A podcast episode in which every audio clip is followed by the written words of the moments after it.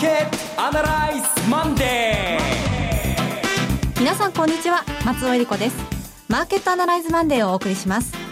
パーソナリティは金融ストラテジストの岡崎良介さん。岡崎良介です。よろしくお願いします。そして株式アナリストの鈴木一之さんです。おはようございます。鈴木一之です。どうぞいらっしゃいます。この番組はテレビ放送局の BS12-12 で毎週土曜昼の1時から放送中のマーケットアナライズプラスのラジオ版です。海外マーケット東京株式市場の最新情報具体的な投資戦略など耳寄り情報満載でお届けしてまいります。さて岡崎さんは先週末は福岡。そうです、はい、福岡で、えー、ちょうどですねクライマックスシリーズの真っ最中でした。そうですね、はい、もうセミナーの一番最初に一番大事な話をお伝えします、えー、3回の表今のところ2対0でソフトバンクが勝ってます。っていう話を伝えたら 拍手が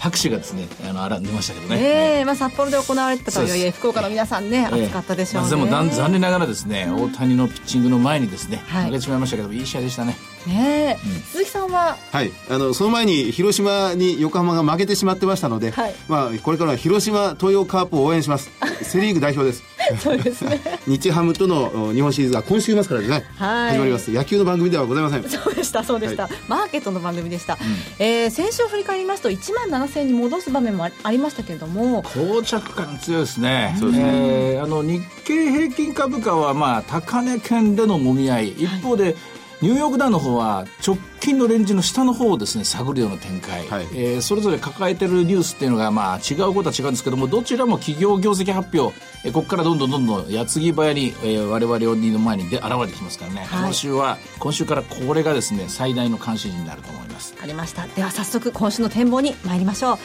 えこの番組は株三六五の豊か商事の提供でお送りします。今週のストラテジー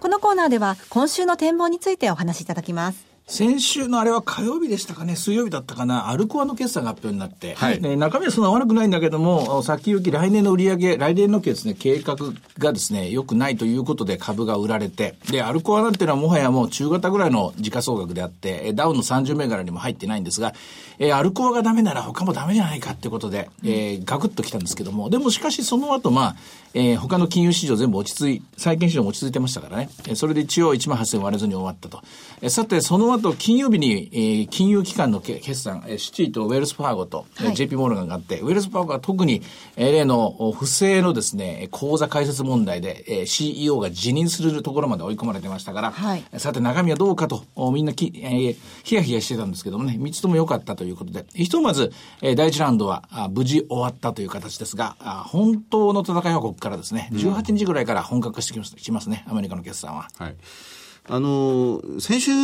この週の前半、まあ日本は3連休明けだったんですが、金、え景気敏感株が週の前半相当買われて、うん、ところが景気敏感株は週の半ばに失速して、うん、週の後半はこのディフェンシブ株がうわーっとこう買われるという、もう1週間も見てみたら、指数は膠着なんですが、中、部署の中身がもうギクシャクギクシャク。アメリカもきっとそうだったと思うんですけどね。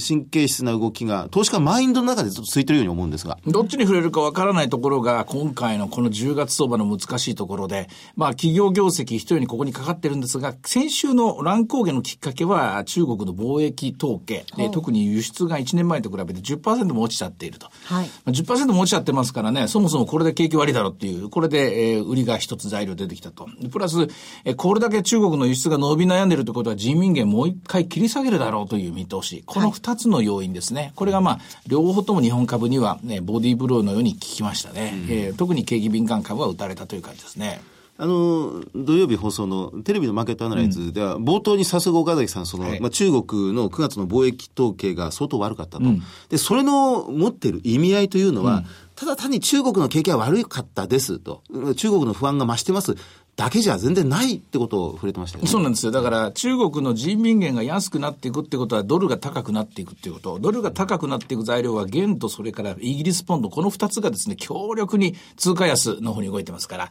うん、その分だけアメリカには通貨高圧力がかかる。今の世の世の中では通貨高圧力はこれ金融引き締め効果と同じ。何のこった？これは12月に利上げをする前からアメリカは利上げ圧力にさらされているぞ。こういうメッセージになりますね。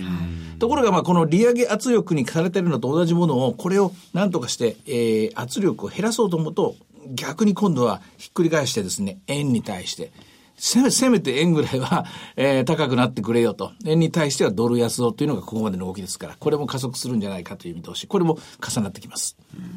今週19日水曜日に、あの、中国のいろんな指標、あの、鉱工業生産指数9月のが出たり、はい、小売の売上高、はい、そして7、9月期の GDP も発表されるんですけれども、ねええ、このあたりがまたこう、ダメ押しになるんでしょうか？そうですね。これでまあ、悪くなきゃいいんですけども、よくてもですね、中国の場合は、これどうせ捏造してるぞろうね、なんてですね、言われちゃいますからね、え、なかなかこう、いい方には解釈してもらえない世の中です。同時にまあ、19日となると、その前の日に、アメリカでゴールドマンサックス、ジョンソンジョンソン、インテルなんかの決算がありますから、東京マーケットはこの19日の水曜日が非常に、えー、緊張感の高まる展開になるでしょうね。そうですね。そして同じ19日、アメリカではテレビ討論会第3回の大統領選のがあるんですけれども、これもまたその前後で、うん、これだけどもう見ないんじゃないですか。あれだけ無様なというか見くい争いを見てしまうと、うん、まあ、ちょっと子供に見せられない内容の、というかもうあれはアメリカのリーダーを決めるですね。討論会じゃないですよね、えー、非難し中非難とまあ誹謗中傷のまあスキャンダル合戦みたいなもんじゃないですか。これはヒーラーをヒーローを決めるわけでもリーダーを決めるわけでもなく本当に悪口の罵り合い。こう言っちゃなんだけども、これはトランプの病が、はい、クリントンさんに感染してしまったという、そういうリスクありますよね。もともとあれはトランプさんの専売特許ですけども、はい、クリントンさんまで真似してますからね。うん、まあそうですね。それがまあ実際の選挙の時に悪い方向に行かなければいいんだけど、ここが一番心配なところですね。今、ケン・ボーンさんって、赤いセーターがアメリカで飛ぶように売れてるっていう。で、その大統領テレビ討論会の第2回目の時に、もうめちゃくちゃに、もう下品な討論会になってしまったのを、一視聴者というか、まあ参加していた市民が、ちゃんとした質問をした。ええ環境問題について、この原油価格がこんな下がったにどう、どうしますかってことを言ったのは、だから世の中を救ったというふうに言われてる赤いセーターが今バカ売れしてるという。なんてこと言ってますけど、ね、それはまた大衆社会ですけどね。まあでも今週の戦略で言うと、やっぱり私はね、やっぱりまだ慎重にと言いますか、はい、あの、アメリカの景気動向、それから企業業績について、やはりやや心配な点が多いんですか、多いものですからね。はい、えー、ポジションの入り方としては終始やっぱ売りから入るべきか、べきじゃないかなと思います。あ、そうですで、とりわけですね、日本ではあまり報道されてないんですが、14日にジャネット・イエレン議長が、はい、えー、ボストンでの講演会で、はい、えー、高圧力経済政策っていうかな、こう、 high pressure economy っていうですね、 high pressure economy。これは要するに、わかりやすく言えば、要するに、えー、需要を喚起させるために、金利の抑制力をあまりかけないという、まあ、もっとあり手の言葉で言えば、あの、遅れ気味に金利を引き締めていく。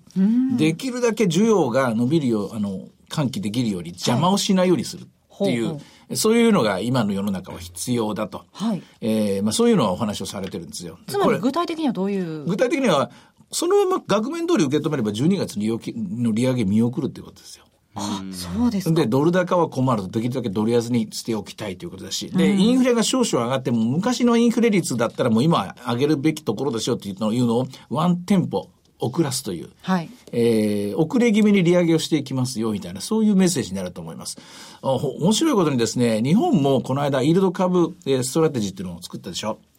10年金利をペグさせて、はい、で、マイナス金利を深掘りするみたいな、まあそういうような可能性ですけどね。アメリカの場合は、えー、あの、ゼロ、ゼロ、えっ、ー、と、1年とかの短い金利をもうフィックスしちゃって、上げないで、10年の金利が上がるに任せるみたいな、そういう戦略なんですよ。はい、で日米ともに形は違うんですけども、イールドカーブがスティープする戦略なんですよね。ええ、で日本の場合はベアなスティープ、アメリカの場合はブルなスティープ。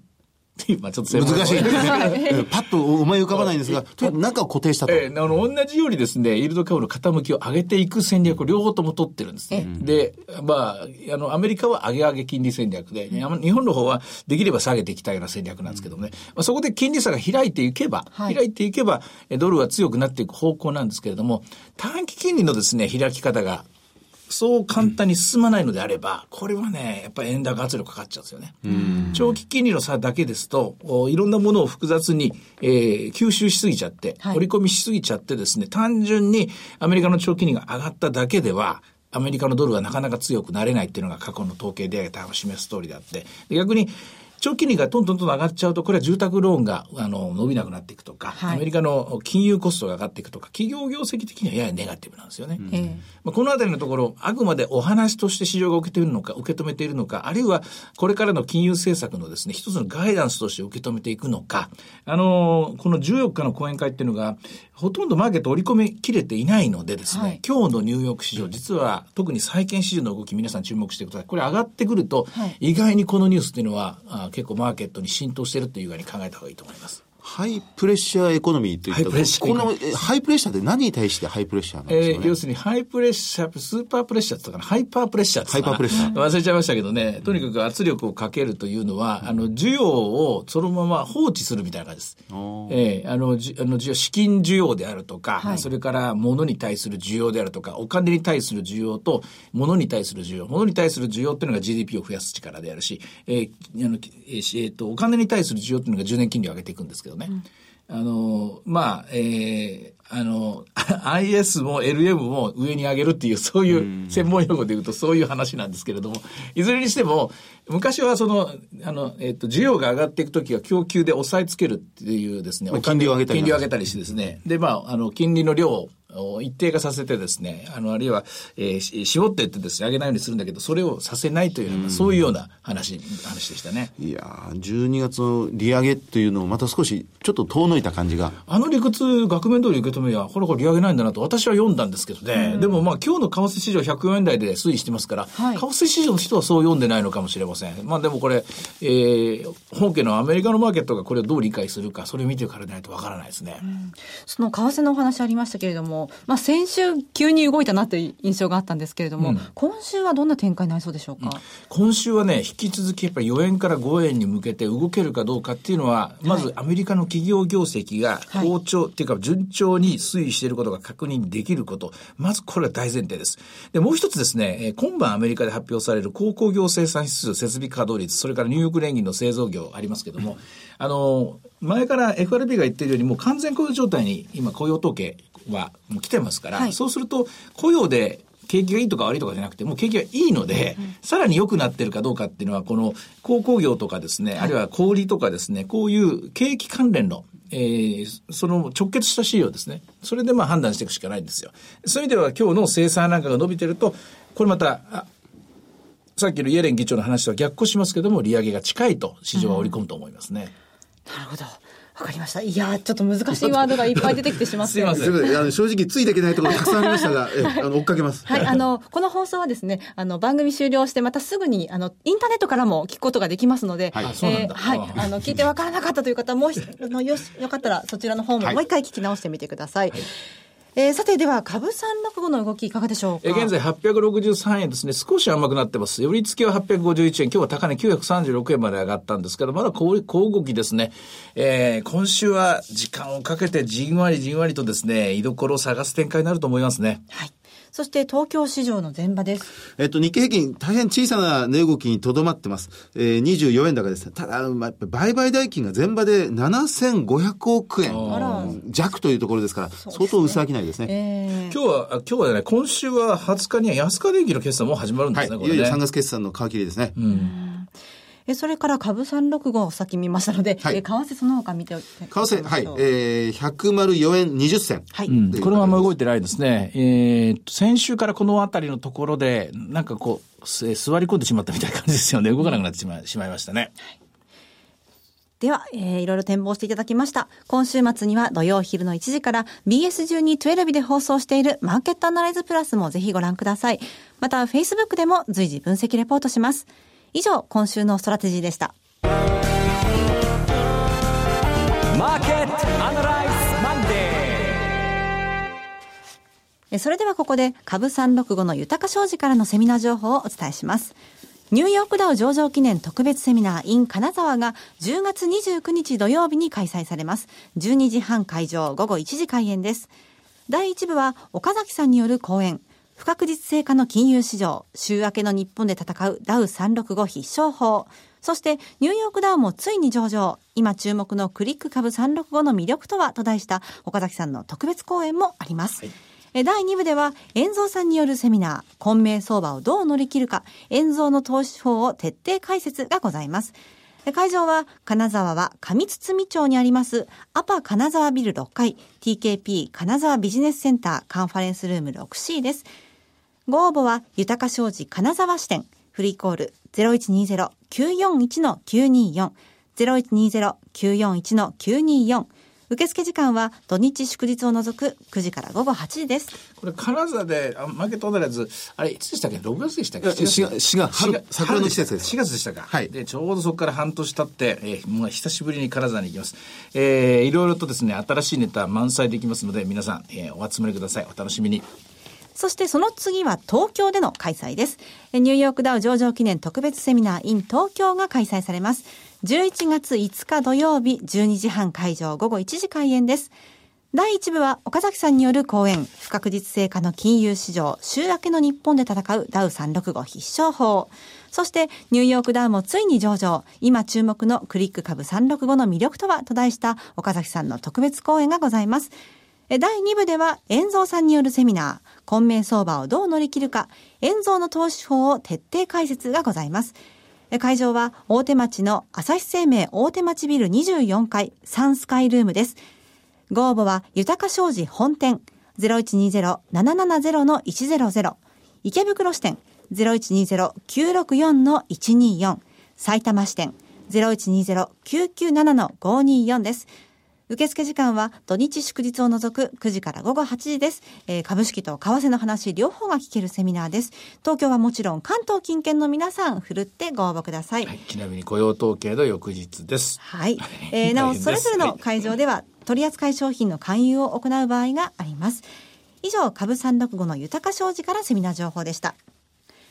では続きまして、毎週土曜日午後1時から放映中の BS1212 マーケットアナライズプラスからのセミナー情報です。えー次のリアルマーケットアナライズの開催が決定しています。次回は大阪での開催ですやり。ましたね。久しぶりだ。リアルマーケットアナライズ2016 Waiting for the Sunrise in 大阪11月19日土曜日です。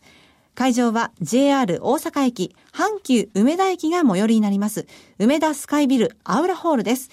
BS1212 のマーケットアナライズプラスのホームページよりご応募できます。さあ、岡崎さん、鈴木さん、どんなセミナーになりそうでしょうか？まあ、今年度、初めて大阪で行いますので、そうなんですよねそうなんです。はい。えーぜひ皆さん、大阪の近郊の方、おいでいただければと思います。これね、大統領選挙も終わってます。ええー日米ともに決算終わってます。はい終わった上でさ、どうしますかっていうやつですからね。本当にクリントンなのか、トランプなのか、まだわかんないですもんね、これ。わかんない上に、わかんないんだけど、11月19日に、それでもまだわかんないって言ったら、我々もね、あの、怒られますからね。ねここはやっぱり相当思い切った話。それこそ、2017年はこうなるぞ、みたいなですね、そういう話を、えー皆さんと一緒にけんけんががく議論していきたいですね。大きくいきますね。あ、早くも来年を睨んだとはいいうことになりますね。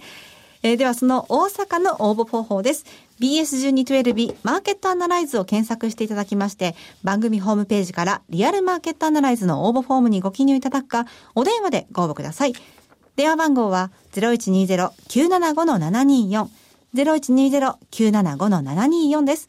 通話料無料、自動音声応答サービスにて24時間ご応募を受けたまっております。くれぐれもおかけ間違いのないようにお願いいたします。また、応募はお一人様一回限りでお願いします。え個人で複数応募いただいても無効となりますのでご了承ください。締め切りは11月7日月曜日です。そして最後はテレビ番組のお知らせです。いつでも無料の放送局 BS1212 では今日夜8時から昭和のお母さんの代名詞である京塚雅子主演肝っ玉母さんを放送します。おせっかいでお人よしな母さん中心に巻き起こるホームドラマの傑作をお見逃しなく。肝っ玉母さんは毎週月曜から金曜の夜8時から放送しています。チャンネルの見方がわからない方は、視聴者相談センターへお電話ください。オペレーターが視聴方法をわかりやすくお教えします。フリーダイヤル0120-222-318 0120-222-318 BS1212 視聴者相談センターまで。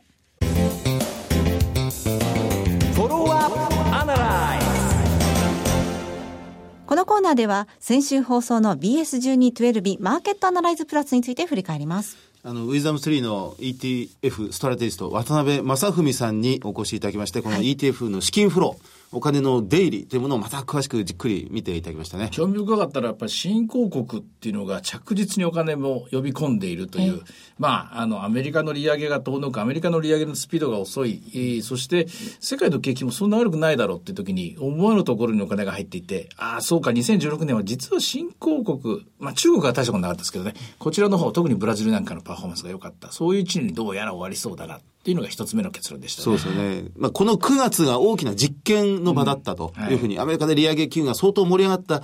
にもかかわらず、新興国からお金が引き上げられなかったという部分を注目されてますよね。うん、そして EU からね、お金が一気に逃げてるんだなっていうのも、改めてデータで見ると、こう、ハッとさせられますね。そうですね。あともう一つ、アメリカでもう根強い人気といいますか、どんどんどんどん横に裾野を広げているスマートベータ。はい。これやがて日本にもやってきますよ。はい、この言葉はもう去年あたりから使われ始めましたけどね、日本の資産運用の中でも欠かせない言葉になりつつある、そんな気がしますね。あの、スマートベータって私、イコールル低ボラティリティ、はい、あんまり大きな、まあ、ディフェンシブ的な銘柄ばかりを好むのをイコールスマートベータとばかり思ってたんですが、全然違いましたね。まあ、クオンツ、要するに、まあ、あの、人間が例えば企業訪問して、この会社をいい会社だな、けあの、経営者と会ってですね、この経営者は信頼できるぞっていう、その質の部分で判断するのではなく、あくまで定量的に出された ROE の水準、PBR の水準とか、キャッシュフローの動きから、まあ、ペグレシオ、いろんな、まあ、数字を使ってって、過去のデータ、過去の平均値、それからサンプルの数、いろんなことを計算した上で、えー、例えば、えー、ハイボラティリティならこれだろうとか、今モーメンタム、あの、勢いのある株はこれだろうとかね、あるいは高収益が続くのはこれだろうっていうのを、こういうのを機械が選んでいく。うん。ところがまあ、これが人間よりも結構パフォーマンス良かったりするもんだから、アメリカではもうすごいブームになっていると、こういう話ですね。で、それが今、 high beta、うん、まあ、特に景気敏感株に見られるような指数連動以上に動く銘柄ばかり今狙ってるというような結論でしたね。まあ、これ、知ってか知らずか、先ほどのジャネット・イエレン議長の、はい、えっ、ー、と、 hyper pressure economy だったかな。ハイプレッシャーエコノミー。ハイプレッシャーエコノミーかな。うん、それだと確かに景気敏感なんですよね。うん、来るのは。景気を良くしますよと、どんどんやってください、みたいなですね。えー、どんどん、あの、あのモ、メンタムインフレになってくださいっていうようなですね、そういう政策ですから、確かに銘柄選択の中では、よりこう、えー、ブームを作りやすいような、ブーストしやすいようなですね、そういう銘柄が選ばれるという形になりますね。あの少なくとも12月ぐらいまでは今の流れのままいきそうだとそうですねいうあのグラフの中から延長して考えてられましたね。はいまあ、時折こうして世界のお金の流れをこうパッとグラフで見させていただくと、はい、いやなんかこう潮流っていうのが見えてきますね。見えてくるんですけどもこの先を読まなきゃいけないんですそうそうでした。過去を振り返っても仕方がない。そう。えー、ここなんですね。えー、ここが問題なんです。で、その前に立ちはだかるのが、この、まあ、利上げの話、その前に大統領選挙の話、そしてその前に企業業績決算の話、こういう、こういう段取りになってますね。あの、ビックス指数、恐怖指数 ETF もやたらみんな買ってると。買ってるんです。保険をかけながら強気というですね。うん、でも、保険をかけながら強気だから、実際、ちょっと火事が起こっても、みんな心配しないっていう、この面白い現象が起きてますね。うんあれを自分たちでやろうとしてもなかなかできない。渡辺さんならではの ETF ストラテジストの、やっぱりもう、やっぱり役目ですよね。面目逆女ですよね。うん、ただまあ日本の場合はですね、日本も日経 VI っていうのがですね、上場されていて、これをめぐって ETF があったりするんですけど、なかなかそこまで利用せないんですよね。うん、まだまだ日本は過渡期ですね。うんまあ、この世界と一緒にこうあの経済というとどうしても世界が切り離せないなっていうのを感じましたけれども、まあ、今週、えー、大統領選挙のテレビ討論会3回目、はい、そして、えー、ECB のドラギ総裁の会見もえー、20日木曜日にありますね、うん、で金曜日日銀黒田日銀総裁の挨拶もあるということで、まあ、最近ポロポロねいろんな挨拶も、ね。えー、注目されてますからどうなるのか注目です。えさてマーケットアナライズマンデーそろそろお別れの時間です。ここまでのお話は岡崎亮介と追加随と。そして松尾恵理子でお送りしました。それでは今日はこの辺で失礼いたします。さよなら。この番組は株三六五の豊か商事の提供でお送りしました